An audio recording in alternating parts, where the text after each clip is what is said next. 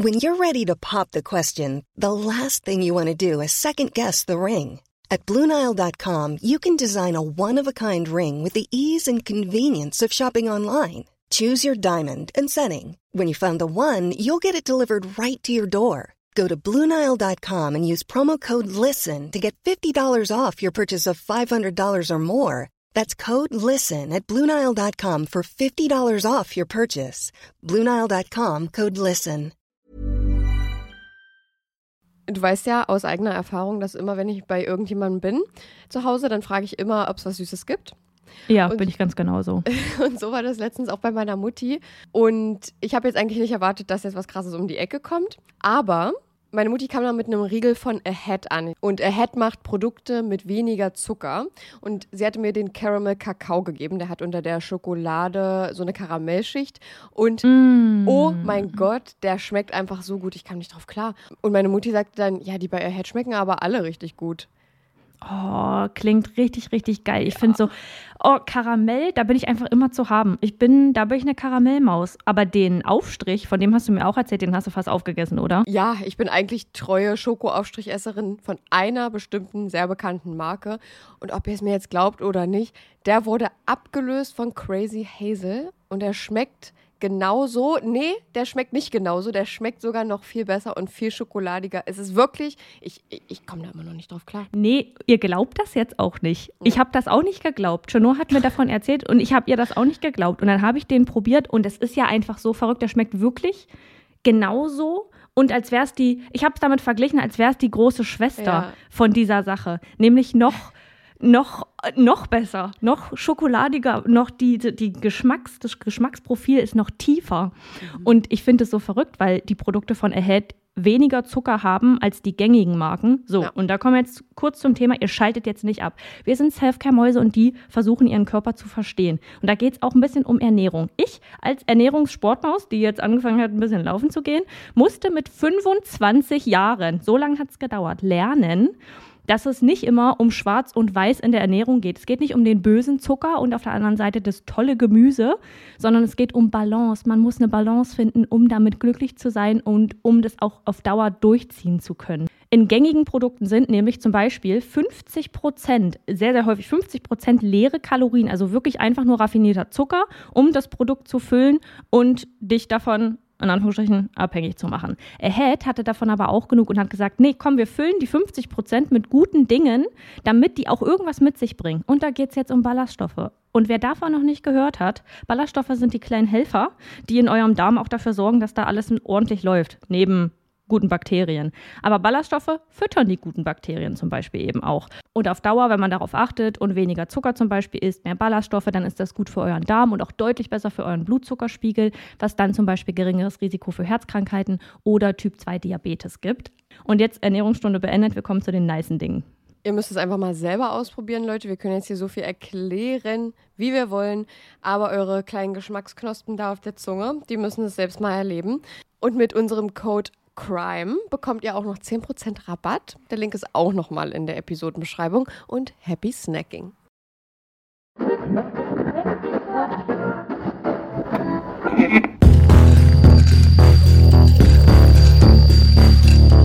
Überdosis Crime, der Podcast. Hallo und herzlich willkommen zu Überdosis Crime. Ich bin Saskia. Und ich bin Chinoa und bei uns geht es um nationale und internationale Verbrechen. Hello. Hi, willkommen zu Folge 64 unseres Podcasts. Bevor wir richtig in die Folge reinstarten, wollen wir noch ein wichtiges Thema ansprechen. Anfang dieser Woche gab es ein furchtbares Erdbeben in der Türkei und in Syrien. Und wir wollten nur kurz ansprechen, dass wenn ihr die Möglichkeit habt, vielleicht die Leute dort zu unterstützen durch Sachspenden oder Geldspenden, dann wäre das natürlich toll. Ich habe zum Beispiel gehört, da weiß ich jetzt aber nicht, inwiefern das überall so ist, dass Geldspenden ein bisschen mehr gerade den Leuten bringen als die Sachspenden. Und wenn ihr Sachspenden abgeben solltet, dann achtet bitte darauf, dass das sinnvolle Sachen sind und nicht kurze Bermuda-Shorts oder Sandalen oder irgendwas, sondern es ist genauso wie hier dort auch sehr kalt und die Leute brauchen einfach was zum dick einpacken. Und ja, es gibt furchtbar viele Tote dort und wir konnten jetzt die Folge aber nicht starten, ohne das einmal kurz anzusprechen. Ja, ich will auch noch mal kurz was dazu sagen. Ich glaube, alle, die das jetzt gerade hören, sind da auch in Gedanken bei den Opfern und auch bei Angehörigen, die vielleicht Familie ähm, in der Türkei oder in Syrien haben, die hier in Deutschland leben. Und bezüglich der Geldspenden möchte ich noch was sagen. Das ist mir gestern bei meinem Instagram aufgefallen, dass mir jemand geschrieben hatte, dass wir, dass man aufpassen muss, wohin man spendet, weil einige Spenden eben auch ähm, nicht unbedingt in die Gebiete gehen, wo die Opfer jetzt gerade sich befinden oder mhm. es dort nicht ankommt, sondern einbehalten wird und äh, damit dann Dinge gemacht werden, die nicht nötig sind beziehungsweise nicht angebracht sind. Also bitte verifiziert da eure Quellen beziehungsweise die ähm, Orte, an die ihr spendet oder die Organisation, an die ihr spendet, vorher vielleicht ein zweites Mal, um sicherstellen zu können, dass euer Geld auch da ankommt, wo es hingehört und wo es gebraucht wird. Genau. Und damit starten wir jetzt in die Folge. Ja. Ich habe nämlich gleich mal eine Frage mitgebracht für Saskia. Und mhm. zwar, man kann ja beobachten, dass Fälle, die Personen des öffentlichen Lebens beziehungsweise auch Influencer oder Stars thematisieren, oft sehr viel mehr Aufmerksamkeit bekommen. Wenn ich jetzt sage, dass eine der Hauptfiguren in unserem heutigen Fall Influencerin ist, an welche Plattform denkst du dann da sofort? Instagram? Ja. Auf Instagram ist sie ebenfalls unterwegs, aber vor allem auf der Plattform OnlyFans. Mm. Hier kann man Creator kostenpflichtig abonnieren und kriegt dann exklusive Inhalte der Person und die Möglichkeit, mit ihm oder ihr zu chatten, privat. So ging das natürlich auch sehr schnell, dass Erotikmodels die Plattform für sich entdeckt haben. Seitdem ist es auch allseits bekannt, dass OnlyFans-Models sehr viel Geld damit verdienen. Das meiste, laut meiner Recherche, machte die Ex-Freundin von Tiger, dem Rapper, der auch mit Kylie Jenner zusammen war, Black China. Und das sollen pro Monat 20 Millionen Dollar gewesen sein. Bitte? Nach dem ersten Jahr auf der Plattform habe sie 240 Millionen Dollar verdient. Es, oh. Das ist ein sehr lukratives Geschäft. Aber um Black China soll es heute gar nicht gehen, denn es verschlägt uns heute ins sonnige Miami. Mhm. Hier lebt Courtney Kellenny mit ihrem Freund Christian Obumsally im Jahr 2022. Also es ist ein sehr aktueller Fall. Dadurch, dass der Fall so aktuell ist, möchte ich gleich dazu sagen, dass der Fall nicht komplett abgeschlossen ist. Es gibt noch kein noch keine Verurteilung, aber wer der Täter oder die Täterin ist, dabei kann man sich sicher sein, weil nur zwei Leute zu diesem Moment zusammen waren, das Opfer und der Täter oder die Täterin. Okay. Courtney wurde am 21. April 1996 in Texas geboren und ist die Tochter von Kim und Deborah Clenny. Courtney hat noch eine Schwester und die beiden werden von ihren Eltern mehr als verwöhnt. Sie sind die Familie, die die tollen Reisen macht und wo die Kinder mehreren Freizeitaktivitäten nachgehen. Bei Courtney waren es Fußball, Turnen, Volleyball, Schwimmen und Reiten. Meine Güte. Ja. Als sie 13 ist, beginnt sie sich sehr für das Theater und Ballett zu interessieren und nimmt auch hierzu Stunden. Ihre Liebe zu Fitness und Kraftsport entwickelt sich schon in ihren späteren Highschool-Jahren und macht sie heute zur Personal Trainerin. Schnell bemerkte Courtney, dass ein Studium für sie nicht in Frage kam und sie sich lieber mit Fitness und Social Media ein Standbein aufbauen wolle. Um diese Zeit herum fällt Courtney auf, dass gerade die leicht bekleideten Bilder aus dem Fitnessstudio oder von zu Hause am besten laufen. Auf YouTube veröffentlicht Courtney ein Video, in dem sie erklärt, wie sie in Anführungsstrichen Instagram famous geworden ist. Kann man auf dem Account Courtney Taylor finden. Als dann 2016 OnlyFans auf den Markt kommt, wittert sie ihre Chance. Für sie gibt es keinen Grund, es nicht einfach mal auszuprobieren. In ihrem Video erzählt sie auch, dass sie zunächst ein Shooting für den Playboy ablehnte, aber ein zweites Angebot dann annahm, in dem es darum ging, eine Fotoreihe mit Social Media Stars zu kreieren. Wir haben ja schon ein paar Mal darüber gesprochen, dass die eigentliche Intention des Unternehmens nicht war, eine Erotikplattform zu werden. Das hat sich erst mit den Jahren und den Creatoren entwickelt. In weniger als drei Jahren verdiente Courtney als OnlyFans Newcomer insgesamt drei Millionen Dollar. Auch auf Instagram hat sie heute zwei Millionen Follower. Ihr letzter Beitrag ist vom 30. März 2022. Seitdem ist es still auf all ihren Accounts. Das Einzige, was Courtney in ihrem Leben neben dem Ruhm und dem Reichtum fehlt, ist die Liebe. Die findet sie aber, als sie im Jahr 2020 das erste Mal ein Auge auf Christian Ooms-Helly wirft. Er wird am 12. April 1994 geboren und lebte in seiner Kindheit ebenso wie Courtney in Texas. Während der junge Mann die Murphy Middle School besucht, entwickelt er seine Liebe zum Basketball. Sein Trainer beschreibt ihn als sehr talentierten, ambitionierten und hart trainierenden Spieler. Christian hat immer ein offenes Ohr für jüngere Spieler und hilft ihnen im Sport voranzukommen. Hauptberuflich hatte Christian aber den Basketball laut meiner Recherche nicht ausgeübt. Mehr Potenzial sieht er in Krypto.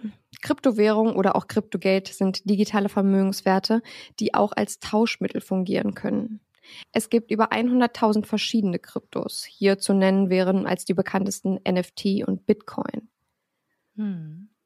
Auch bei Christian ist es so etwas wie Liebe auf den ersten Blick und es dauert nur wenige Wochen, bis das Paar offiziell zusammen auf Wolke 7 schwebt. Die beiden sind abgöttisch ineinander verliebt und haben in den ersten Monaten ihrer Beziehung sehr viel Spaß miteinander. Nach ein paar weiteren Monaten kann man das aber nicht mehr behaupten. Christians Freunde bemerken, dass aus dem einst strahlenden und glücklichen Mann eine gestresste und zurückgezogene Version seiner selbst entstand, seit er mit Courtney zusammen ist. Er ist einfach nicht mehr derselbe. Courtney entwickelt eine extreme Eifersucht und kontrolliert ihren Freund, wo es nur geht. Dabei bleibt es aber nicht. Schon bald wird häusliche Gewalt zum Thema in der noch jungen Beziehung. Vor allem als Christian zu Courtneys persönlichen Assistent wird, der ihr alles zu Füßen legen muss, gibt es immer wieder Reibungspunkte zwischen dem Paar, welche eindeutig überhand nehmen. Boah, ich weiß nicht, ob das eine gute Idee ist, den eigenen Partner zum Definitiv. eigenen Assistenten zu machen. Definitiv nicht. Das habe ich mir auch sofort gedacht. Einige von Courtneys Ausrastern gegenüber Christian sind auf ihre Alkoholsucht zurückzuführen. Keine Entschuldigung für die Handlungen an dieser Stelle. An einem Juliabend in 2021 wird die Polizei gerufen, nachdem sie ihren Freund ein Glas gegen den Kopf wirft.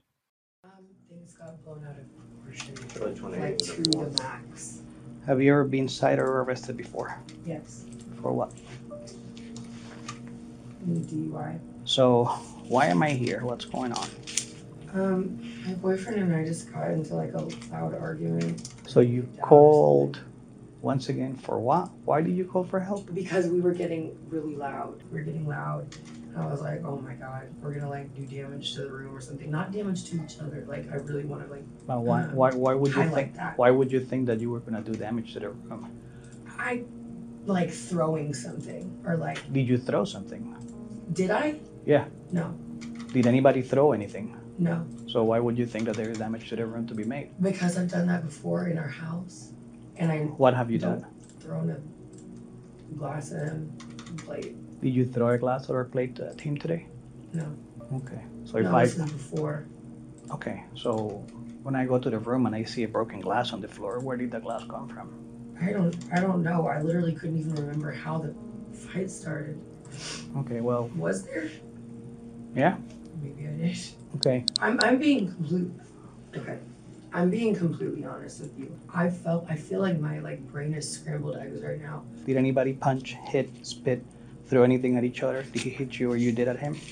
Well, I'm guessing that I threw a glass, but that sounds like. Hier fragt sie einen Ermittler, ob vorher schon mal für irgendetwas Anklage gegen sie erhoben wurde. Sie bejaht, es soll aufgrund DUI gewesen sein.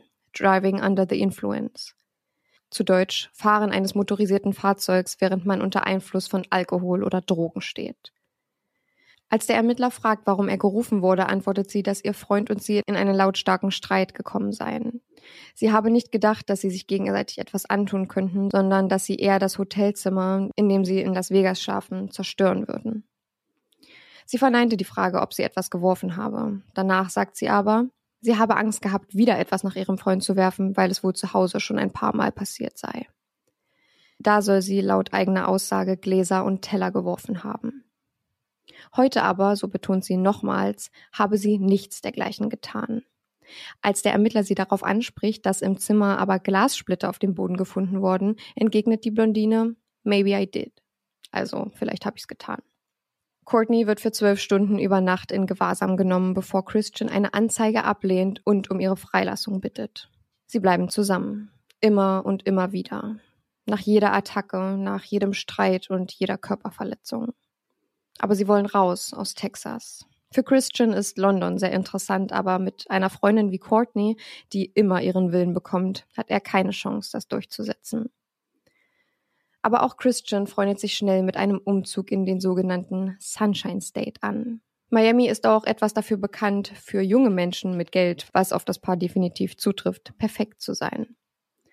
Im Januar 2022 packen die beiden ihre Sachen zusammen und ziehen ins 1770 Kilometer entfernte Miami in Florida. Courtneys Ansprüche an ein schönes Apartment sind hoch.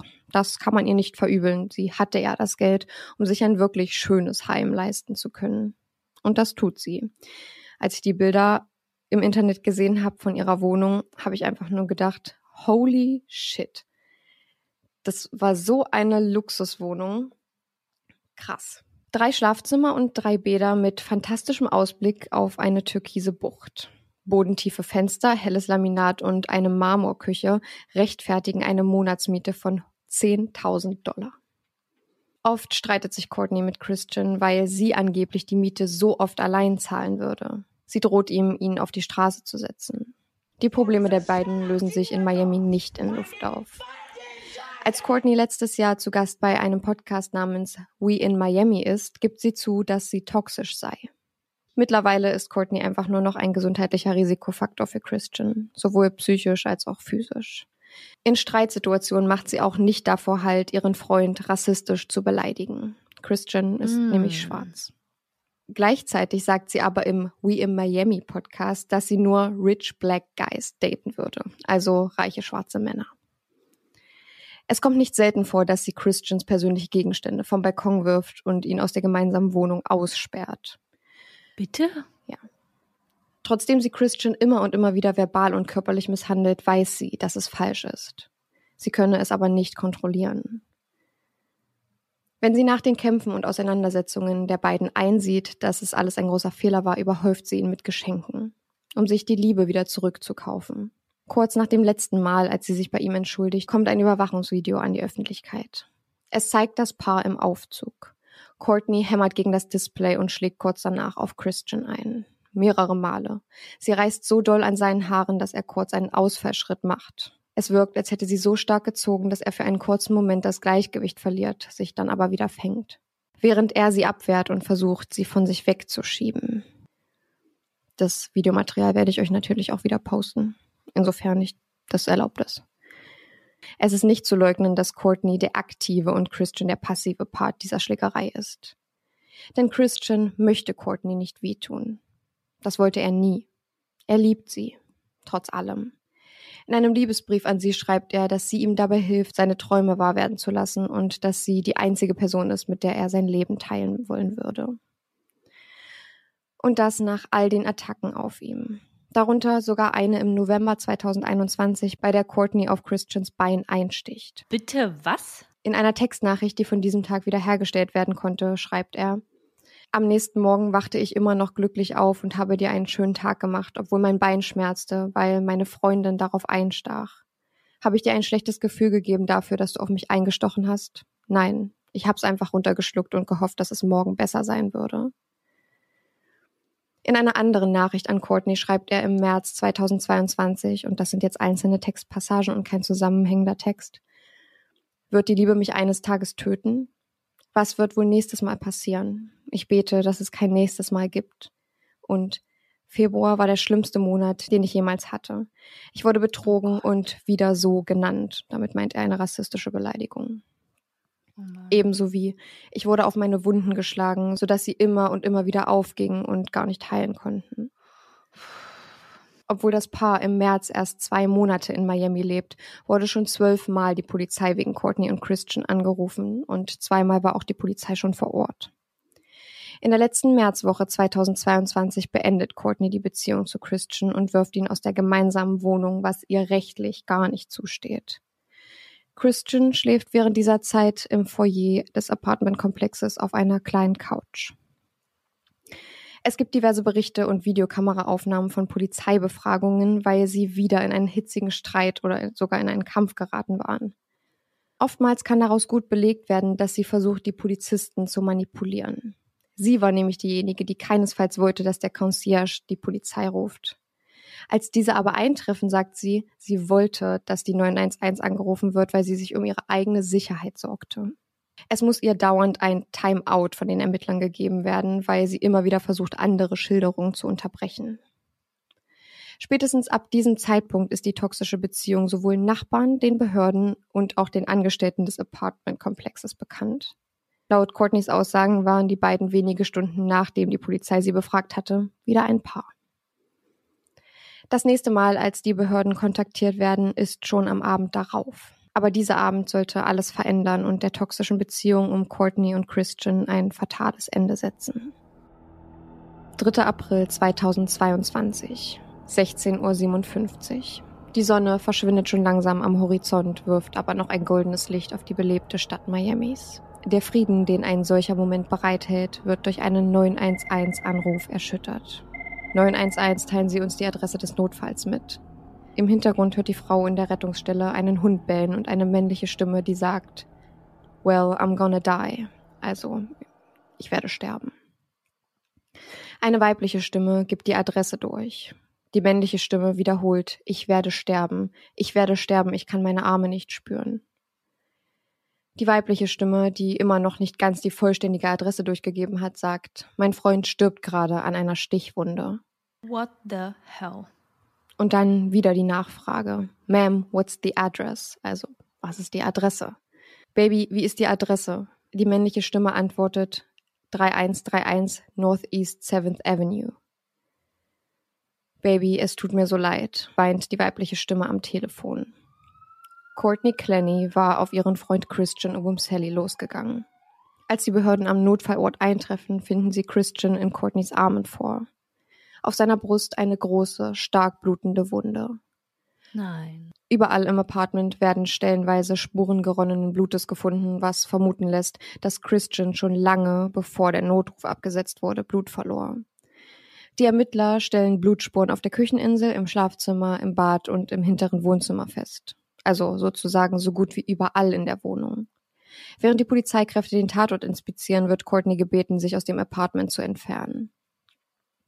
Zeugenaussagen berichten, dass sie vor ihrer Wohnung sitzt und auf bizarre Art und Weise ihre Hunde küsst. Zeitgleich kämpfen alle Einsatzkräfte um Christians Überleben. Er wird in einem Krankenwagen als ganz, ganz dringender Notfall ins nächstgelegene Krankenhaus gebracht. Courtney hat bereits den Ermittlern gestanden, dass sie auf Christian Umbumseli einstach. Sie wird, während ihr Freund im Krankenhaus notversorgt wird, mit zur Polizeiwache genommen und dort befragt. Überraschenderweise spricht Courtney ohne ihren Anwalt mit den Ermittlern. Über vier Stunden kämpft sich die damals 25-Jährige durch viele, viele Fragen, die die Polizei an sie hat. You have the right to remain silent. Anything you say can be used against you in the court of law. You have the right to talk to a lawyer or for advice before we ask any questions. You have the right to have a lawyer with you during questioning. If you cannot afford to hire a lawyer, one will be appointed to represent you before any questioning, if you wish. Hier wird nochmal gesagt, dass sie sich durchaus für die Befragung einen Anwalt nehmen kann. So I got a chance to talk to Christian today. To who? Christian. Who's Christian? Oh, The the, I'm the, sorry, the sorry, victim. Uh, they, they haven't told me his name yet. if I'm the victim. No. He's definitely the victim. What'd you say? No, he didn't know his name, so he was confused. I was the one that went to the scene. Um, I I just assume everybody knows everything. Sie habe nicht damit gerechnet, dass das Messer ihn überhaupt berühren würde. Sie sagt ausdrücklich, dass sie mit Sicherheit nicht auf ihn eingestochen habe. Telefondaten zeigen, dass Courtney vor dem Notruf ihre Mutter anrief. 13 Minuten telefonierte sie mit ihrer Mutter. 13 Minuten, die möglicherweise viel hätten ausrichten können. Denn Christian Uwumseli stirbt an diesem Tag. Er erliegt im Krankenhaus seinen Verletzungen, zugefügt von der Frau, die er immer bedingungslos geliebt hatte. Courtney weiß noch nicht, dass Christian ihren Angriff nicht überleben wird. Circa zwei Stunden nach der Befragung stellen die Mediziner seinen Tod fest. Um, so, we have to inform you that Christian did not make it. Okay. Um, unfortunately, the doctors did what they could, and Christian is dead. Yes. Oh my god.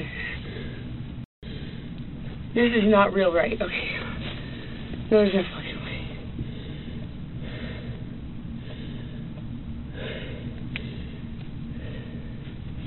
Christian died? Can I please have a hug? Am I allowed to do that in here? Sure. Yeah.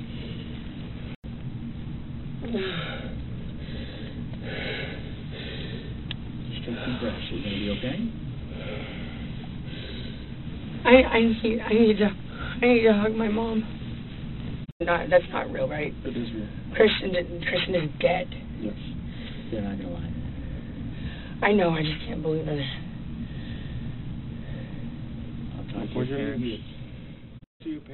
Als die Ermittler ihr die Nachricht überbringen, steht die 25-Jährige unter Schock. Sie fässt sich an den Hals. Die Mediziner haben alles versucht, was sie konnten. Um noch einmal sicher zu gehen, ob sie das gerade richtig verstanden hat, fragt Courtney, Christian ist tot? Was von dem ihr gegenüber sitzenden Ermittler bejaht wird. Sie ist eine Weile ganz still und hält sich die Hand vor den Mund. Sie atmet schwer. Ein zweites Mal fragt sie, Christian ist gestorben? Sie fragt, ob es erlaubt sei, dass jemand sie in den Arm nimmt.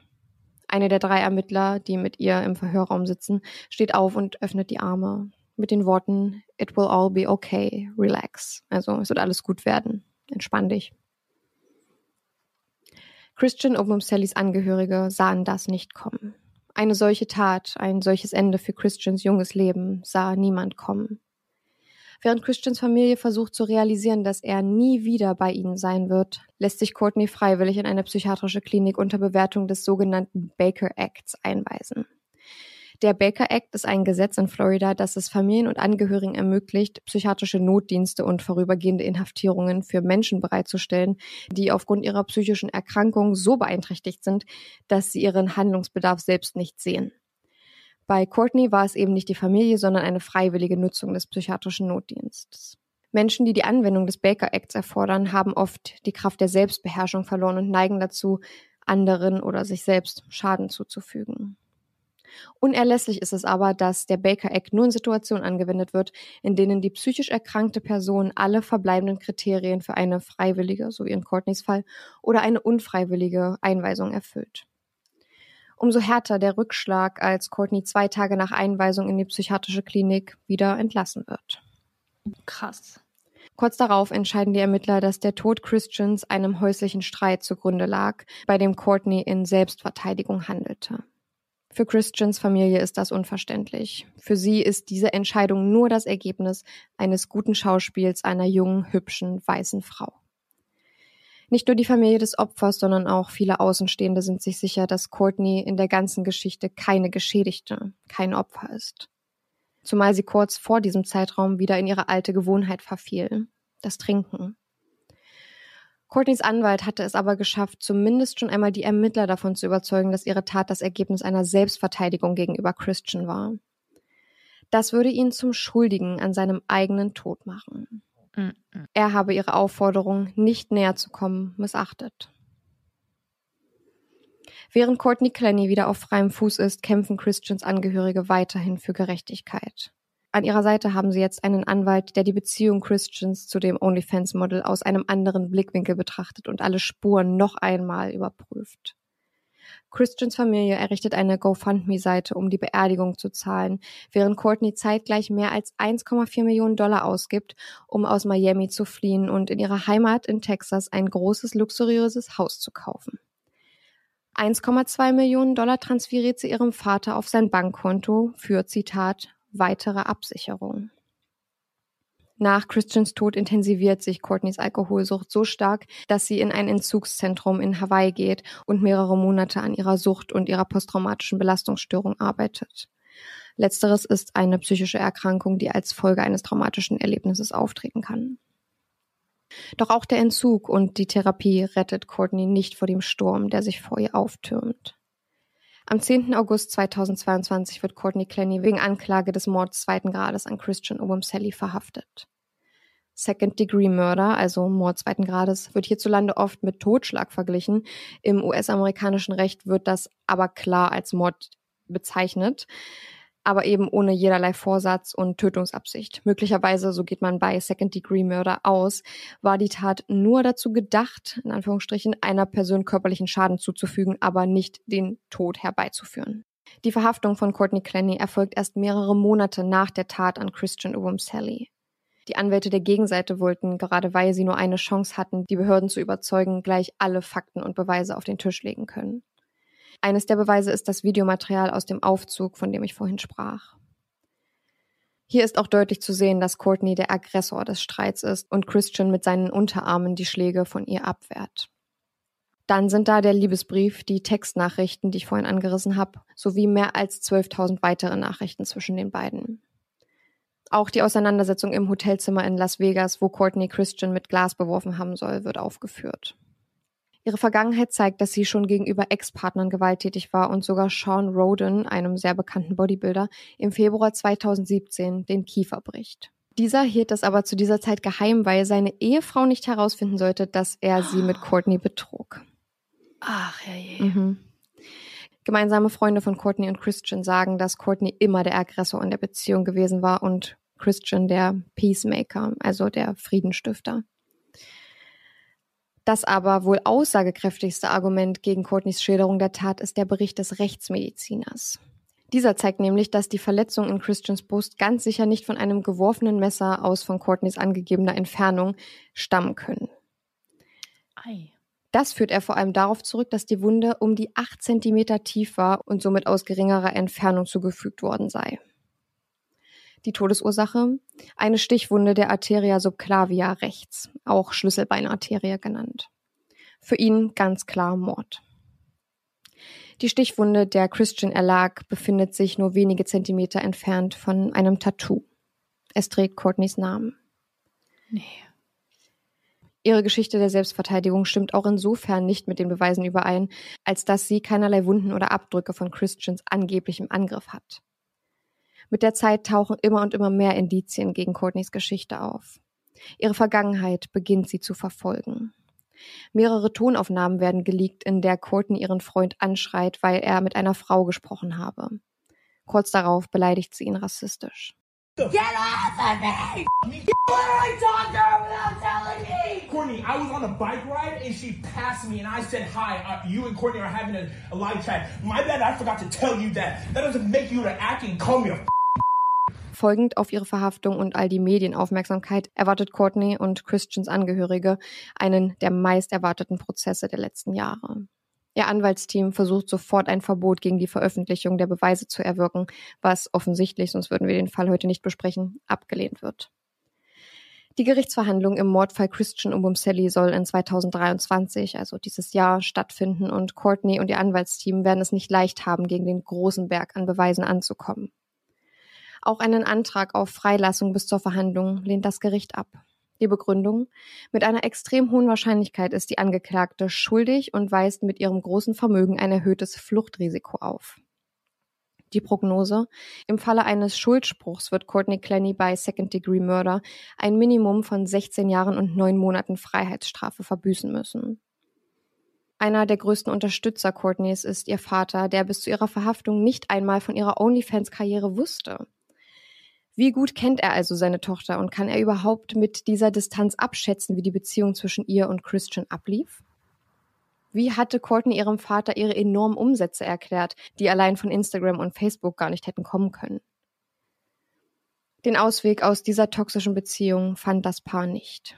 Erst mit Christians Tod durch Courtneys Taten wurde diese ungesunde und krankmachende Beziehung aufgelöst. Doch Christian liebte Courtney wie nichts anderes auf dieser Welt bedingungslose Liebe, die einem der beiden das Leben kostet. Oh Mann, was für ein furchtbarer Fall. Ja, der so ein, mich ganz viel Wut hinterlässt. Ja, bei mir auch. Ich habe jetzt gerade, vielleicht habt ihr das ein paar Mal gehört beim Vorlesen, habe ich so Voice Cracks bekommen, weil mein Herz so rast, weil ich auch so wütend bin über die ganze Sache und weil es da auch so viele fragwürdige Szenarien gibt. Also als ein Beispiel In der Befragung sagt sie, sie habe keine Zeit gehabt, sich vorher etwas zu den Fragen zu überlegen, was sie sagen könnte. Aber wenn sie doch vorhatte, die Wahrheit zu sagen, dann hätte doch die Wahrheit ausgereicht, dann hätte sie sich doch nicht zu den Fragen überlegen müssen. Also das ist auf Ja. jeden Fall schon sehr fragwürdig.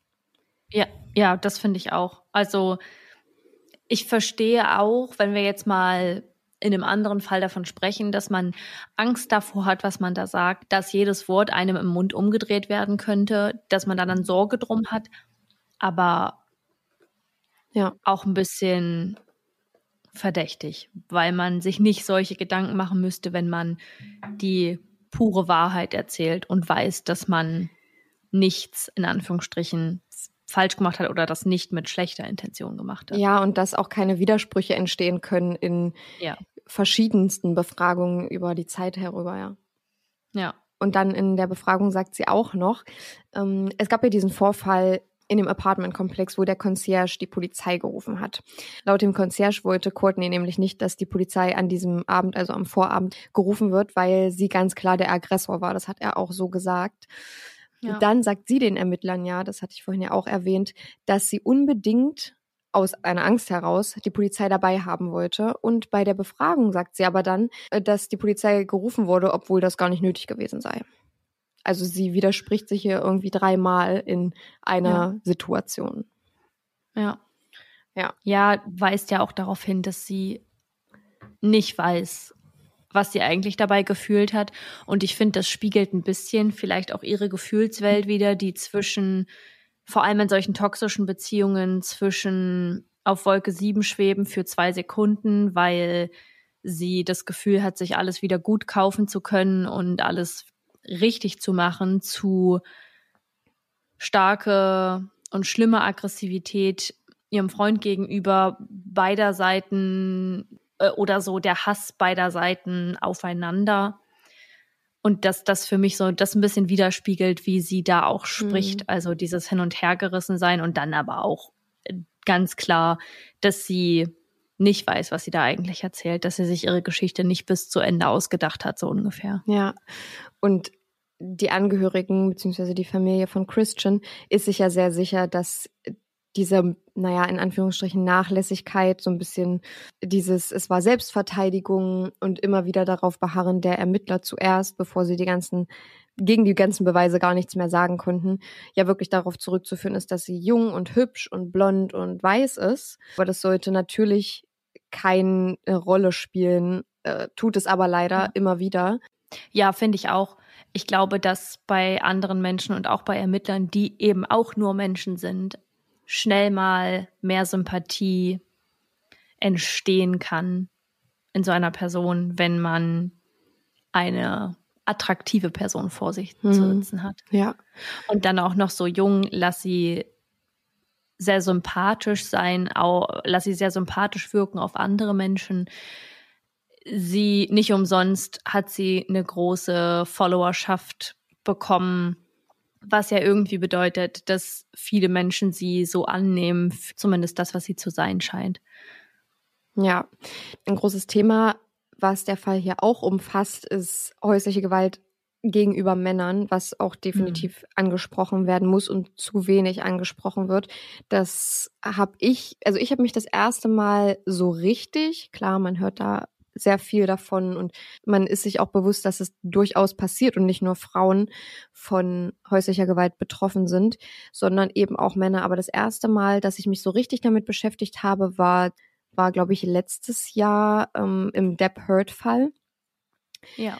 Und dazu habe ich beim Ärzteblatt gelesen, dass mindestens eine Million Männer in Deutschland regelmäßig häusliche Gewalt durch ihre Partnerin erfahren und dass die Gründe eben sehr vielschichtig sind, warum sie trotz körperlicher Überlegenheit dagegen ja nichts unternehmen. Das kann zum einen sein, dass es Männern oft etwas schwerer fällt, sich als Opfer zu sehen und sich mit dieser Opferrolle zu identifizieren. Hm. Und auch, dass im männlichen Selbstbild ja Männer sehr stark und wehrhaft gelten. Auch in, in der Gesellschaft gelten ja Männer als die, als das starke Geschlecht und sich Männer auch schämen, Opfer eines vermeintlich Schwächeren zu sein. Ja, vielleicht auch so ein bisschen dieses Instandhalten der Beziehung und dass sie das nicht hinbekommen. So, also ich rede jetzt mal sehr klischeehaft darüber, welcher Mann würde sich sowas denn gefallen lassen und würde da nicht einfach mal einen Machtwort sprechen. Ja, das Und ist die allgemeine glaube- Auffassung, meinst du, von der Gesellschaft? Ne? Genau, Mhm. ja, genau. Und ich glaube auch, dass das halt total schwierig ist, genauso wie bei Frauen, die sich in einer Situation befinden, in der sie häusliche Gewalt erleben, ähm, die an sie gerichtet ist, dass man den Menschen, den man eigentlich liebt, nicht verlassen will Mhm. und deswegen eben nicht geht.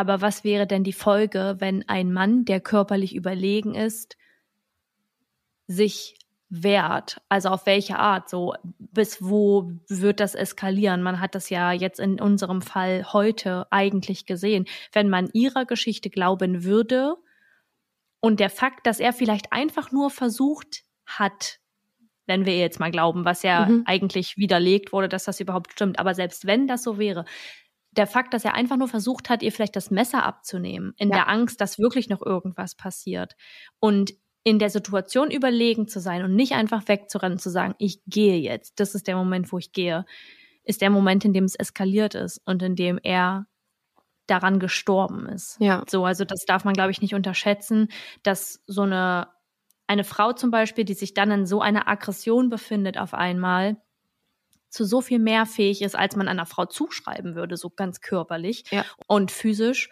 Und dass das ja nie eine gute Entscheidung wäre, in dem Moment auch körperlich sich zu wehren oder mit gleicher Aggressivität entgegenzugehen. Das Einzige ist halt echt, aus der Beziehung zu gehen. Mhm. Aber das erfordert so viel Kraft, Mut und Schmerz auch, emotionalen Schmerz, die Person zu verlassen, mit der man, bei der man eigentlich immer hofft, dass es nochmal schön und normal werden könnte. Ja.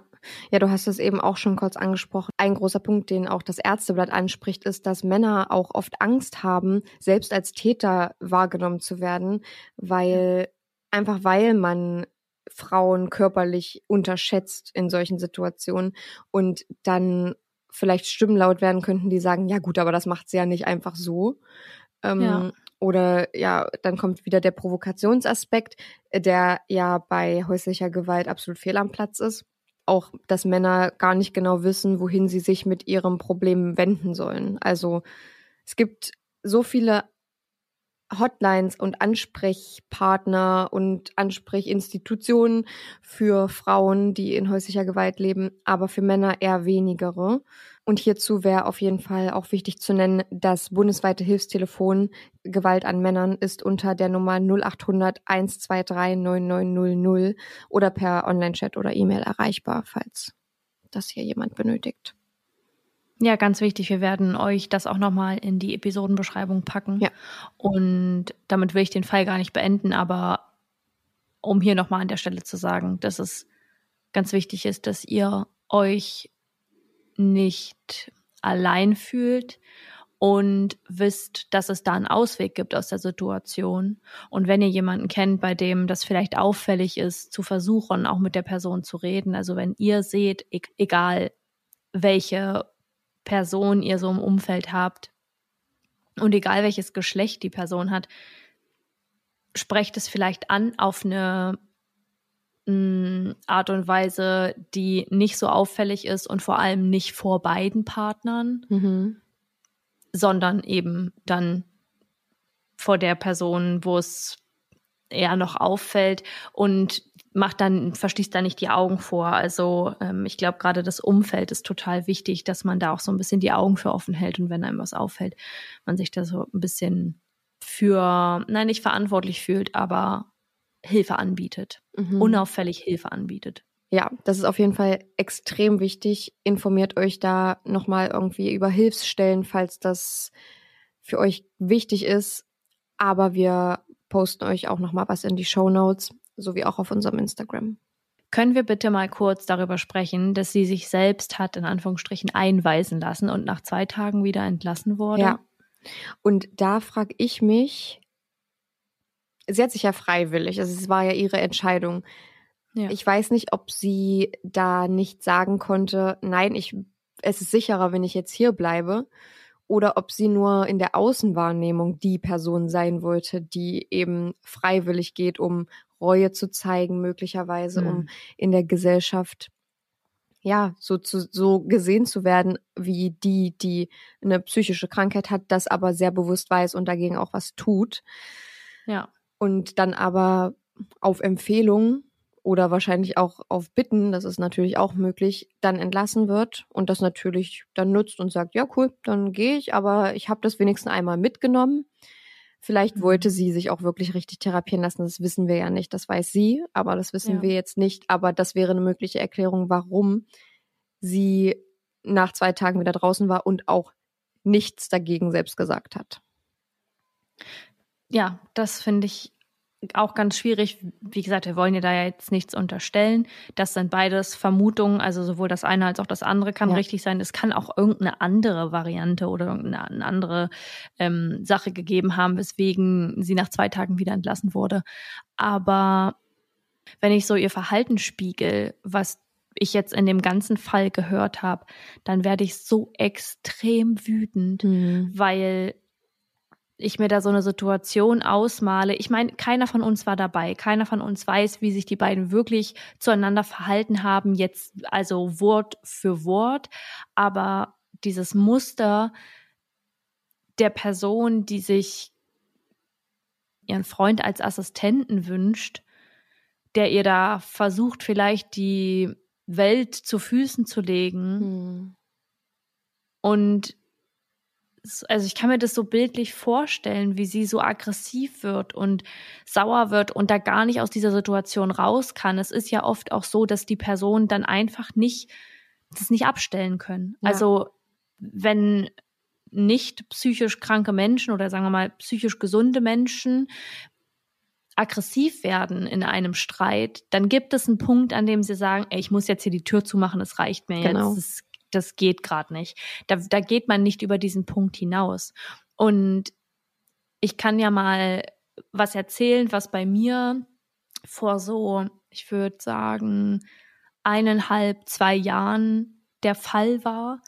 Da hatte ich eine Phase, in der ich saudolle gestresst war und in der wusste ich irgendwie gar nicht, wohin mit mir und war ganz, ganz oft total durcheinander. Und da habe ich gemerkt, dass mein Aggressivitätslevel so krass angestiegen ist, auch in der Beziehung. Also ich bin meinem Freund nie handgreiflich gegenüber geworden, Hm. aber ich habe zum Beispiel mal ein Kissen geschmissen. Hm. Und in dem Moment habe ich das Gefühl gehabt, ich kann gerade nicht anders. Das ist das ein, der einzige Weg, wie ich meine Aggression loswerde. Ja. Ich habe mein Kissen halt gegen die Tür geschmissen. Ich glaube, das ist gerade äh, ein Thema, mit dem ich mich sehr angreifbar mache. Aber ich finde es wichtig, das mal aus so einer Situation heraus zu spiegeln oder zu erzählen, weil ich das schon erlebt habe. Aber in dem Moment, in dem ich das gefühlt habe, habe ich auch festgestellt, dass ich definitiv damit zur Therapie muss, weil das gerade gar nicht geht. Also dieser, ich kannte diese Aggressivität von mir gar nicht. Hm. Und das aber in so verstärkt jetzt in diesem Fall zu hören, also so schlimm. Wir, mein Freund und ich führen bei, also absolut keine toxische Beziehung. Aber in diesen Momenten war ich selbst so überfordert mit mir selbst und meinen Gefühlen, dass ich dann halt so aggressiv wurde und in dieser Situation bei den beiden, dass sich das so hochschaukelt und dann wahrscheinlich noch unterstützt durch ihre, durch ihren, durch ihre Alkoholsucht oder Ja. ja, ja, durch ihre Alkoholsucht. Oh, Mann, ey, der Fall, der ist wirklich, der ist hart und ich finde es so schwierig, das zu beurteilen, weil man ja wirklich nicht dabei war. Also ich meine, das dann bräuchten wir über keinen Fall reden, wenn wir das äh, davon ausgehen würden. Aber er tut mir so sehr leid, obwohl ich gar nicht weiß, wie er sich eigentlich in diesen Situationen verhalten hat. Mhm. Wenn er am Ende, also dass er am Ende dieser Peacemaker war und immer dafür gesorgt hat, dass dann doch wieder alles in Anführungsstrichen in Ordnung ist, gibt mir halt das Gefühl, dass diese Streitigkeiten seltener von, von ihm ausgingen. Dieses starke Fehlen des Vertrauens ihrerseits, dass sie unbedingt will, dass er seinen Standort anschaltet, sein Tracking für den Standort, aber selbst sagt, dass sie das nicht macht. Das ist, das sind so Situationen, die mich dazu bringen, so sehr auf seiner Seite in Anführungsstrichen zu sein. Also eine Seite will man dann eh nicht wählen, aber ihn wirklich als Opfer zu sehen und nicht Mhm. so, wie sie es betitelt hat, sie auch als Opfer zu sehen. Ja. Sie war vielleicht Opfer ihrer selbst, ja. Ja, wahrscheinlich. was man auch oft bei solchen Beziehungen beobachtet, ist, dass bei diesem Beispiel, um das jetzt nochmal am Beispiel von Courtney und Christian festzumachen, sie war eine extrem eifersüchtige Person. Wie ich erzählt habe, mhm. er hat an diesem einen Tag mit einer Frau gesprochen. Und das war nicht wirklich eine Unterhaltung. Sie ist nämlich an ihm vorbeigejoggt und hat gesagt, hi. Und er hat zurückgesagt, hi. Und darum ging es eigentlich. Und das gibt's auch alles auf Videokamera. Ähm, Material. Und sie aber diejenige ist, die ihn betrogen hat und er sie nicht betrogen hat. Das ist auch so ein, so ein Muster, was ich bei solchen Beziehungen, die so extrem toxisch sind, wo eine Person so extrem eifersüchtig ist, auch oft beobachte. Ja. Weil die Person selbst weiß, wozu sie fähig war, also ja. in dem Fall die Person zu betrügen, mit der sie zusammen ist. Und deswegen denkt sie, es wäre möglich, dass er das auch tut, weil für sie es so leicht war, das zu tun und sie sich da ja. gar keine m, hm, moralischen Gedanken drüber gemacht hat.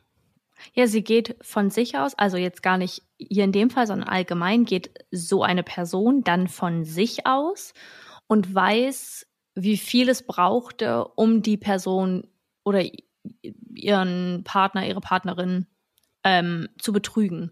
Und genauso ist es eben in gesunden Beziehungen, wenn dann auf einmal aus heiterem Himmel herauskommt, dass die andere Person oder dein Partner, deine Partnerin dich betrogen hat und du eigentlich das Gefühl hast, ich bin loyal, ich bin treu geblieben, ich bin hier bei uns, das so erschreckend ist, weil man sich denkt, gut, ich gehe jetzt von mir aus und ich hatte das Gefühl, es ist alles in Ordnung, wo kommt das denn auf einmal her? Mhm. Und in diesen Situationen genauso dieses, also wenn ich dir das antue, dann kann ich mir ja gar nicht sicher sein, ob du mir das nicht auch antust. Also ich habe es dir ja nicht erzählt, mhm. deswegen kann es sein, dass du mir das gleiche antust und hast es mir auch nicht erzählt. Ja, genau. Und das war also gut, dass es diese Textnachrichten gibt, weil so wissen wir, dass auch wenn es jetzt in diesem Moment nicht gerade relevant für den Fall ist, dass sie ihn nämlich betrogen hat und dass das womöglich auch unter anderem ihre extreme Eifersucht ja erklären würde, die ja der Hauptstreitgrund der beiden waren. Unter anderem aber auch die Miete, die gezahlt wird, wo sie die ganze Zeit behauptet hat, er würde nichts dazugeben. Das wissen wir natürlich nicht. Das sind natürlich beziehungsinterne Sachen, die auch nie irgendwie bisher rausgekommen sind. Aber in mhm. diesem Fall ist noch alles offen, denn wie wir wissen, haben wir noch kein Urteil. Wir, ich habe nur eine Prognose gestellt, was hm. Experten vermuten, dass sie mit Second Degree Murder mindestens 16 Jahre und neun Monate verbüßen muss. Und wie stehst du denn dazu, das als abschließende Frage? Sie hat es ja sofort zugegeben. Sie hat auch sofort dazu gestanden, dass sie die Tat begangen hat und dass sie so reflektiert über die Tat war und auch wirklich, und das äh, wirst du im Videomaterial dann auch noch sehen, dass sie wirklich mitgenommen schien, als sie von seinem Tod erfuhr. Sie war, es sah aus wie eine Panikattacke, die sie dort gerade hat. Und ich muss sagen, entweder sie hat es gut dargestellt, aber es war sehr authentisch. Und dann dieses, ja, es kann natürlich auch alles ein bisschen kalkuliert sein. Ich äh, bin jetzt eben die, in Anführungsstrichen, Täterin, die total reflektiert ist, weil ich weiß, ich komme aus der Sache nicht raus. Mein Freund und ich waren alleine in diesem Zimmer und er hat sich garantiert nicht selber mit einem Messer acht Zentimeter tief in die Brust gestochen. Was denkst du denn dazu? Ich finde, das zeigt, wie auch vorhin schon, so ein bisschen ihr vorangegangenes Verhalten. Denn der Fakt, dass sie, also ich glaube erstmal, dass sie sich nicht bewusst war, dass ihr Freund stirbt. Mhm. Also ähm, die Theorie, dass sie es nicht geworfen hat, sondern näher an ihm dran stand, als sie auf ihn eingestochen hat. Mhm. Daran glaube ich. Wenn der Rechtsmediziner das festgestellt hat, dass das gar nicht geht, dass sie so weit weggestanden haben kann. Drei Meter oder was die, was mhm, die genau. Entfernung war.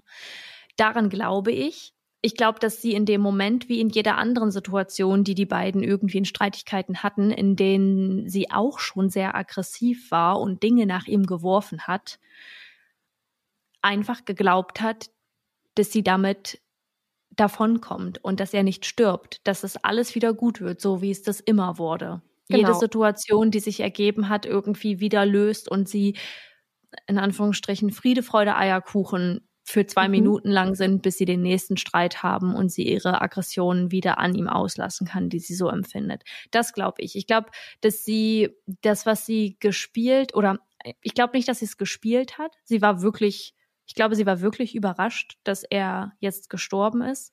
Auch so das Hoffen darum, dass es, dass er das nicht ist, vermutlich bis zuletzt einfach daran zu glauben, dass er das nicht ist und dass er es schon schaffen wird, dass sich das medizinische Personal darum kümmern kann und wird.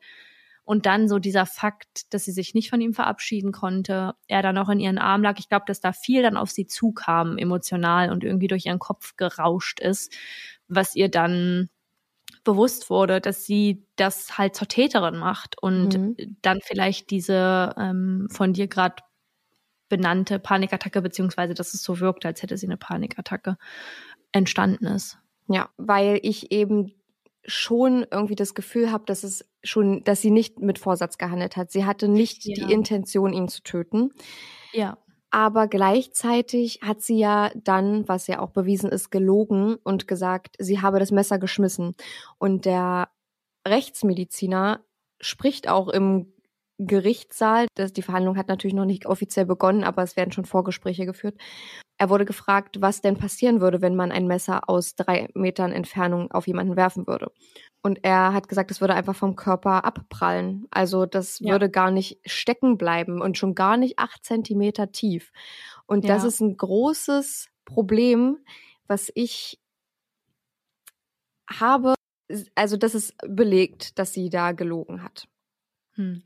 Aber ich, wir wissen ja nicht, wir waren ja nicht dabei. Wie gesagt, es gibt davon keine Videoaufnahmen oder irgendwelche anderen Beweise, wo man das nachvollziehen kann, ähm, ob's ich weiß nicht, wie es zufällig passieren kann, dass ein Messer acht Zentimeter tief in deiner Brust landet.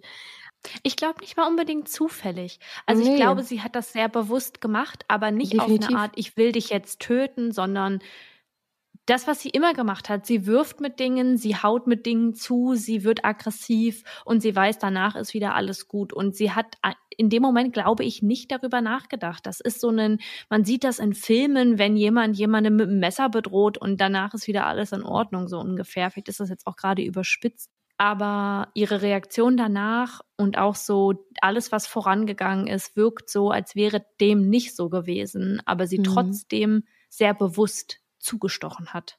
Und dann Ja. eben dieses, oh Gott, das habe ich gemacht, das habe ich gemacht und ihn dann in den Arm nehmen und er ist ja nicht direkt verstorben, Mhm. so dass ihr das diesen in Anführungsstrichen Beweis gegeben hat. Das wird schon wieder. Er, er liegt ja noch hier. Er spricht ja noch mit mir. Er kann ja noch sagen, welche Adresse hier gerade, wo wir wo wir wohnen, Ja. welche Adresse das Gebäude hat und ähm, er wird ja auch noch mitgenommen.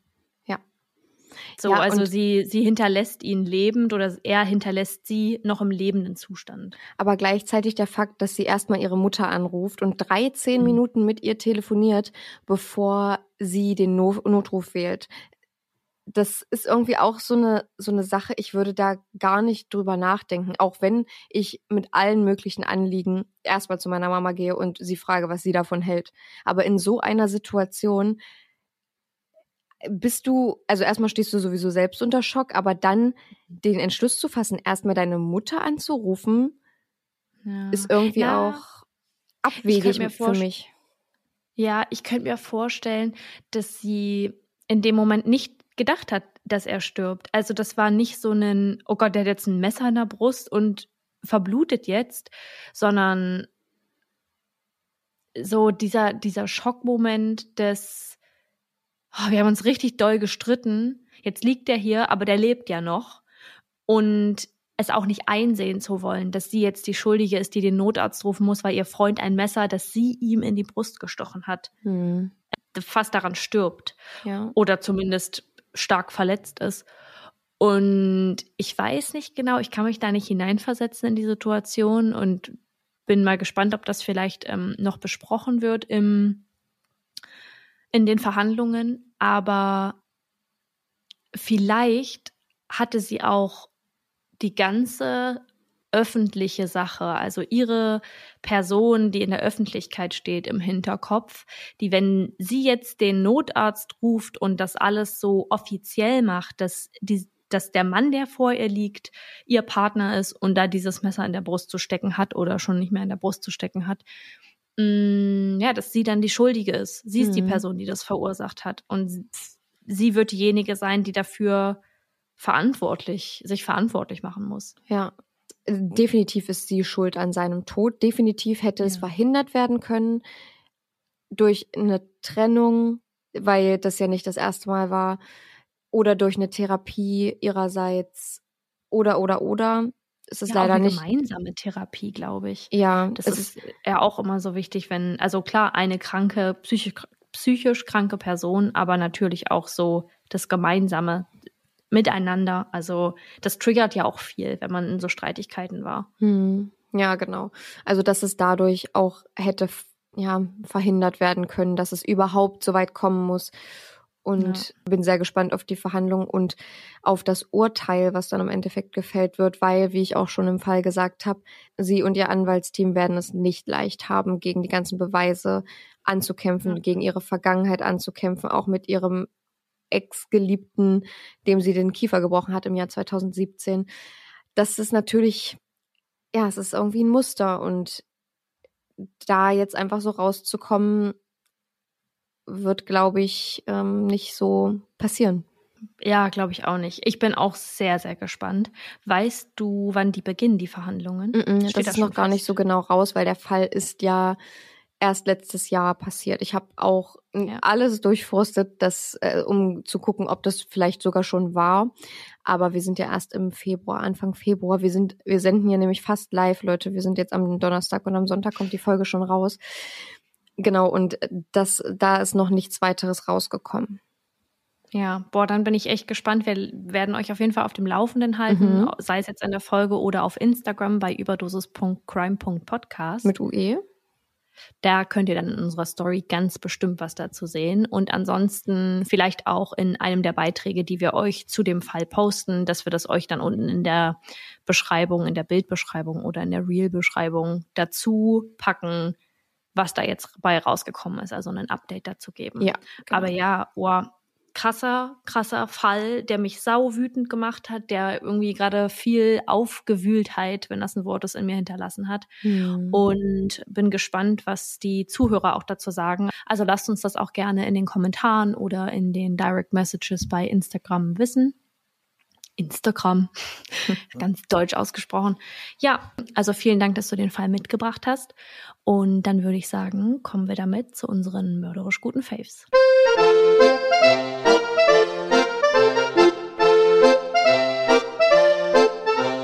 Hast du denn Favoriten? Ja, ich habe sogar zwei, aber sie sind aus der gleichen Kategorie. Ich hol's mal. Okay. Ich wollte gerade sagen, dann fang du einfach mal an, dann überlege ich jetzt nämlich noch, was mein Favorit ist. Da bin ich wieder. Hallo. Soll ich einfach mal schnell schon mal. Ja, du fängst mal an. Ich sag mal was. Also, pass auf. Ich war im Baumarkt. Und im Baumarkt in meiner Nähe gibt es eine kleine Dekoabteilung. Und ich konnte nicht anders. Ich, ich fand es so, also für die Leute, die unseren Livestream gesehen haben, da habe ich es schon einmal erwähnt, aber ich habe mir Kerzenständer gekauft, zwei Stück und dieser hier, den finde ich am schönsten. Wie ich poste euch die natürlich. Das ist einer, der so einen Henkel hat, wie wenn man nachts früher im Mittelalter durch Durchs die, Schloss gegangen durchs Schloss gegangen ist und da kommt eine Stielkerze, wie nennt man die Stielkerze, oder so eine Mhm. Dinnerkerze Ja. rein. Ja. Und das sind momentan meine Favorite Kerzen, Leute. Ich finde, die machen sowas her. Leider Ja. habe ich jetzt keine duftenden, weil eigentlich sind Duftkerzen meine Lieblingskerzen einfach wegen des Dufts. Aber Ja. optisch, und ich finde, die sind sogar ein bisschen heller als so andere Kerzen. Aber ich liebe diese. Hier steht gerade eine vor mir, ich verliere mich immer in, in, die, in dem Anblick einfach. Ich, ich liebe es einfach, wie die aussehen. Die sehen so imposant aus und so, ja, so erwachsen. Also so, so für mich haben so Erwachsene solche Kerzen und jetzt bin ich aber auch eine erwachsene Person. Ähm, ja, genau. Also das ist das Prachtstück Nummer eins mit dem Henkel, was ich gerade erzählt habe, in der Farbe, Mhm. ich würde sagen, grayish. Und Ja. dann habe ich eins, das muss ich jetzt ganz vorsichtig anfassen, weil da steht, steckt gerade eine Kerze drin. Das ist, eine, Oh. das ist ein ganz simpler, ein ganz simples Design, aber so toll. Es ist einfach nur eine, Mm. Schön. ja, ein Kreis sozusagen. Wie nennt man sowas? Ein äh, Zylinder? Nee, wie, wie sagt man Ja. Mhm. dazu? Ein Zylinder, ein ganz flacher Zylinder mit einem Loch ganz, ganz weit rechts oder links oder halt an der Seite, so wie man sich gerade hindreht. Ja. Und das ist so, das sieht, das ist so minimalistisch, Schön. aber sieht richtig schön aus. Es ist so Steinoptik. Aber ist Ach kein ja. Stein. Das ist, glaube ich, irgendwas. Also Keramik, oder? Ah ja, genau. Keramik ist das Wort. Ja, fand ich sehr schön. Das ist in weiß. Und Cool. ich finde, das sieht sehr schicki schick aus und passt sehr gut zu meiner Einrichtung. Ich werde das natürlich selbstverständlich, Leute, macht euch doch mal keine Gedanken, in unsere Favoriten posten, weil, ja, rennt zu Depot, Leute. Ich habe die auch nur mitgenommen, weil die nicht so krass teuer waren, aber sehr hochwertig aussehen und auch sind. Also so hört, so hört sich das andere mit dem Henkel an. Klingt Was- nach Metall. Ja, ist es aber nicht, ist Keramik. Oder Auch eh- Keramik? OE oder ähnliches, warte. Es steht nicht drauf, aus welchem Material es gemacht ist. Auf jeden Fall, dieser hat 5,99 gekostet, was total super ist. Und der andere, dieses, das Zylinderartige, hat 2,99 gekostet. Mhm. Schnapper. Schnapper. Und Mensch, ich, Schnapper. ja, und dazu kann ich die Stielkerzen, die Dinnerkerzen von DM empfehlen. So weiße sind das. Und da sind, glaube ich, sechs oder neun Stück drin. Und die finde ich sehr gut. Und das war mein Favorit. Schön, schön, schön, schön. Mhm. Finde ich, finde ich gut. Ich habe immer ein bisschen Angst vor Stabkerzen. Ich habe mir ja ähm, hier die LED-Kerzen gekauft, die man mit Fernbedienung anmachen kann. Eigentlich bin ich da gar kein Fan von, aber die finde ich in Ordnung, weil die ein relativ warmes Licht haben und auch so flackern dabei. Mhm. Ähm, und ich habe, ich habe so einen Naturteppich, so einen Naturfaserteppich. Jute, ne? Mein, mm, ja, so irgendwie sowas. Ich habe Angst, dass das irgendwann mal Feuer fängt.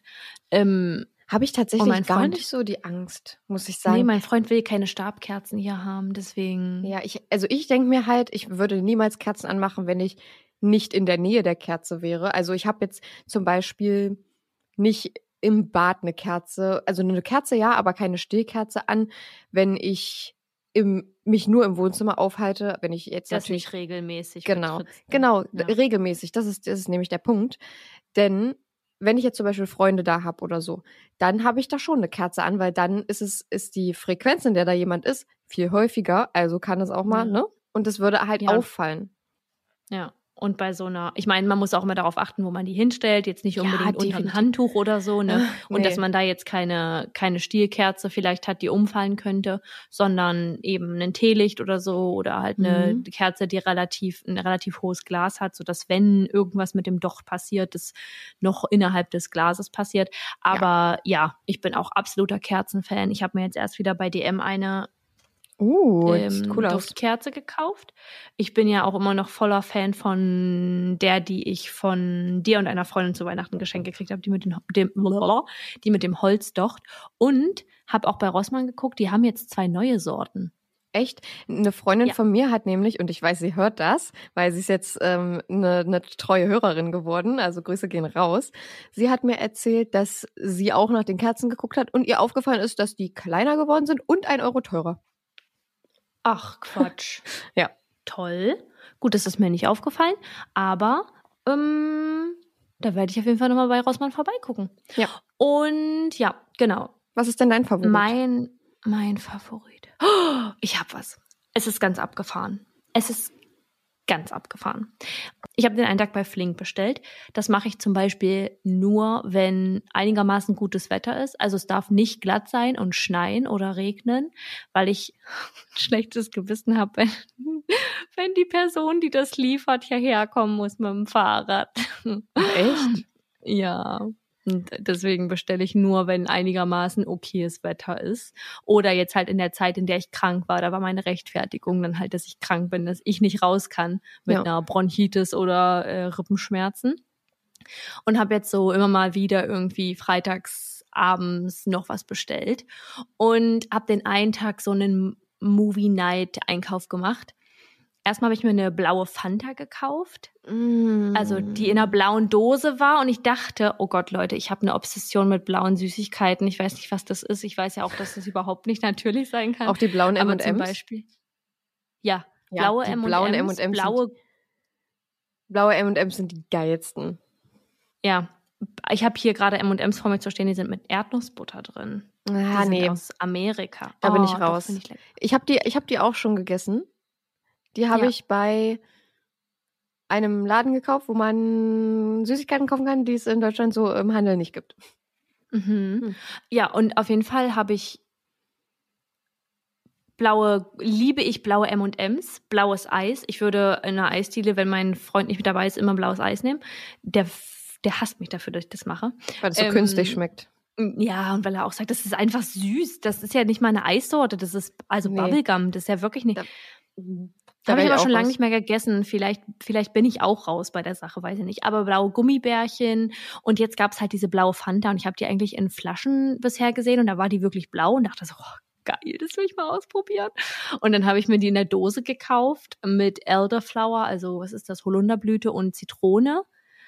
Ähm, sie schmeckt bombastisch. Also ich kann die Sorte wirklich empfehlen. Ich finde, die schmeckt wie so eine hochwertigere Fanta. Aber ich bin eigentlich gar nicht, ich bin gar nicht der Fanta-Mensch. Mhm. Ich schon. Ich, ich war früher auch immer schon Sprite-Kind und finde, also mir ist Fanta zu süß dafür, dass sie dann zu wenig nach irgendwas eigentlich schmeckt. Vielleicht hate ich da jetzt Fanta auch ein bisschen zu doll.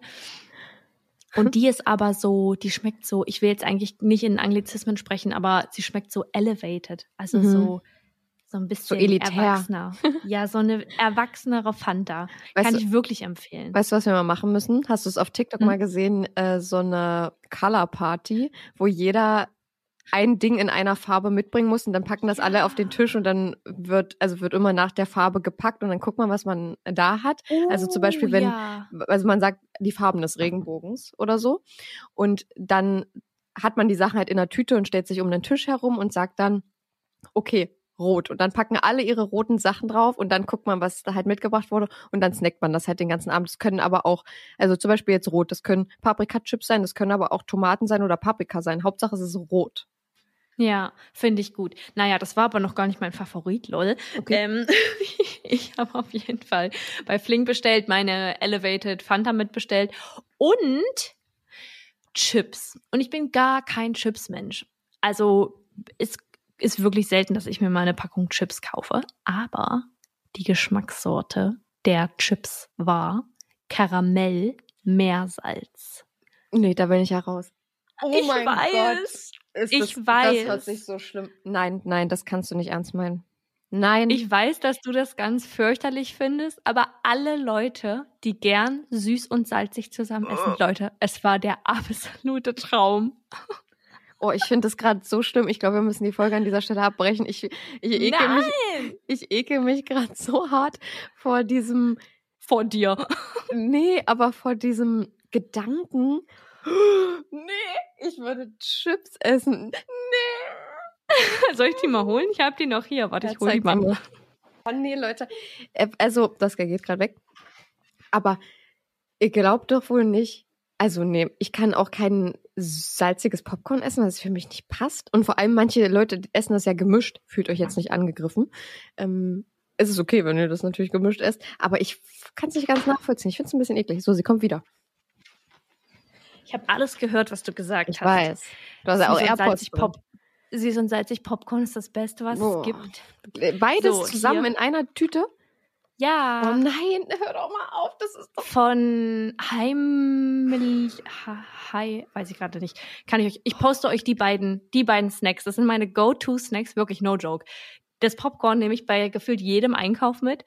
Und jetzt bin ich süchtig nach diesen Chips. Ich, oh, ich kann es nicht abstellen. Ich zeige sie jetzt mal schon nur. Das müssen wir rausschneiden, weil das jetzt ganz. Oder warte, Das- ich mache mich kurz stumm. Das ist so schlimm für mich gerade. Das ist so schlimm für mich. So, zeig mal. Große Kerle heißen die. Also schon wie das da Hm. steht, das passt einfach schon von den Worten nicht zusammen. Das geht nicht. Nee, Leute, die sind so lecker. Die sind von der Firma Hi-Mart, äh, Hey-Mart. Heumarkt. Nee. H-E-I-M-A-R-T. Mhm. Das ist aber so voneinander getrennt und ich dachte erst, das soll heißen Ach, von- Heimart, aber es ist komisch getrennt. Ach, es soll es bestimmt sowas von von, den- Heimat, oder sein? Mm, Es kommt von den Namen Heiner und Martin. Lol. Heiner Okay. und Martin, ey, Grüße gehen raus an euch. Ihr habt da was ganz Tolles geschaffen. Heiner und Martin, bitte beim nächsten Mal nochmal drüber nachdenken, ob es wirklich so geil ist, was ihr da macht. Ist es. Ist es. Also an alle, die Salz und Süß zusammen mögen, bitte probiert die aus. Ich bin kein Chipsmensch, aber es gibt nämlich, das muss ich kurz dazu sagen, für alle Leute, die gerne eher süßer essen als salzig, da zähle ich mich dazu, ist es irgendwie schwierig, was zu finden, was so richtig knusprig ist, finde ich. Also knusprig, ich meine nicht irgendwie krümelig wie ein Keks, sondern knusprig.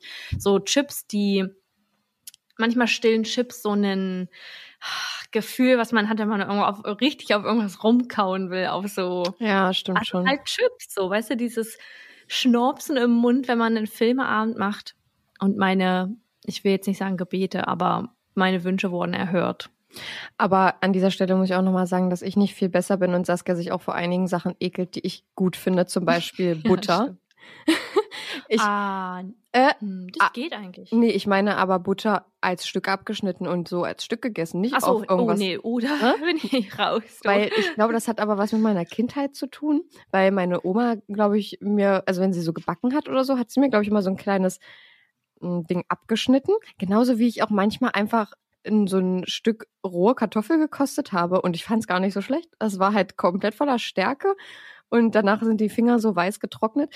Und also ich habe das jetzt nicht mit Genuss gegessen, ne? aber ich fand es schon ganz witzig, mal so eine rohe Kartoffel zu essen. Das ist doch ganz witzig. Hallo Leute, das ist doch mega ist doch witzig. super witzig. Naja, aber und- äh, Butter verstehe ich ein bisschen. Also nicht ein ganzes Stück Butter, aber Nein. so dieses geschmeidige. Nicht ein also ganzes meine- Stück, aber nee, ich, also so, so eine ein- Scheibe davon. Genau. Da bin ich jetzt auch nicht dabei, aber so die, der Geschmack der Butter auf so, eine, auf so einer Stulle oder so. Mhm. Und da reicht das dann Mhm. nur eine Butter und vielleicht ein bisschen Salz, Kräutersalz Ja. noch besser. Das ist echt Premium und super underrated. Aber Okay, dann nenn mir doch mal eine Essgewohnheit von dir oder ein Rezept äh, oder ein Gericht, was du isst, wo, wo du weißt, dass ich sagen würde, "Ugh." weiß ich jetzt nicht. Also wir haben ja sowieso, also Saskia und ich sind ja bekanntlich sehr unterschiedlich. Ähm, übrigens will ich hier nochmal kurz sagen, weil wir immer noch vertauscht werden, auch, auch, auch obwohl wir momentan mit unseren Gesichtern auf Instagram stattfinden. Ich bin links, ich bin die dunkelhaarige Chenoa und Saskia ist neben mir rechts, die blonde. ich bin die Blondine. Genau, also, ne? Leute, nicht verwechselt. Also nicht, dass es jetzt schlimm für mich wäre, wenn ich mit Saskia verwechselt werde, aber nur damit ihr mal wisst, wer hier spricht. Ähm, ich esse zum Beispiel, also ich esse das nicht direkt zusammen, aber ich esse es gerne hintereinander und das ist irgendwie komisch. Manchmal, ich weiß nicht, was zuerst kommt gerade, aber manchmal, wenn ich mich mit Schokolade extrem über, über, übergessen habe, überfuttert habe, dann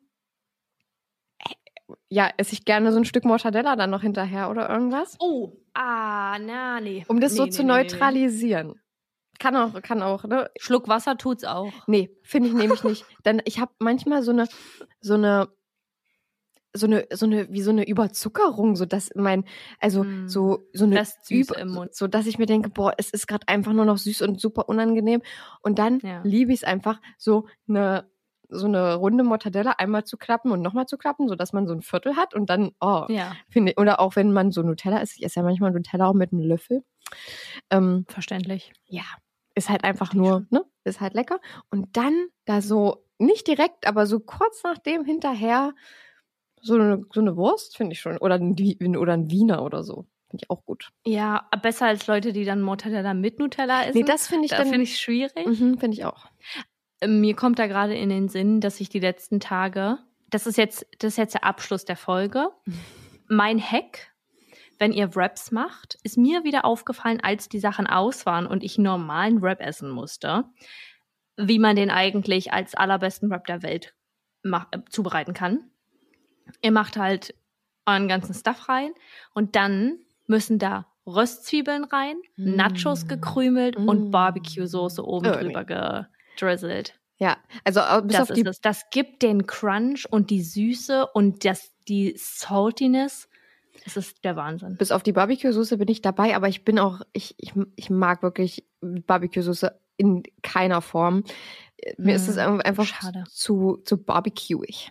Aber Zu rauchig. zu rauchig und so, das hat so ein direkt, also ich assoziiere das sofort mit Fleisch. Ist ja logisch. Also ein Barbecue ist halt oft Mhm. auch mit Fleisch und also fast hauptsächlich, außer man ist jetzt Vegetarier oder Veganer und ist dann halt plant-based.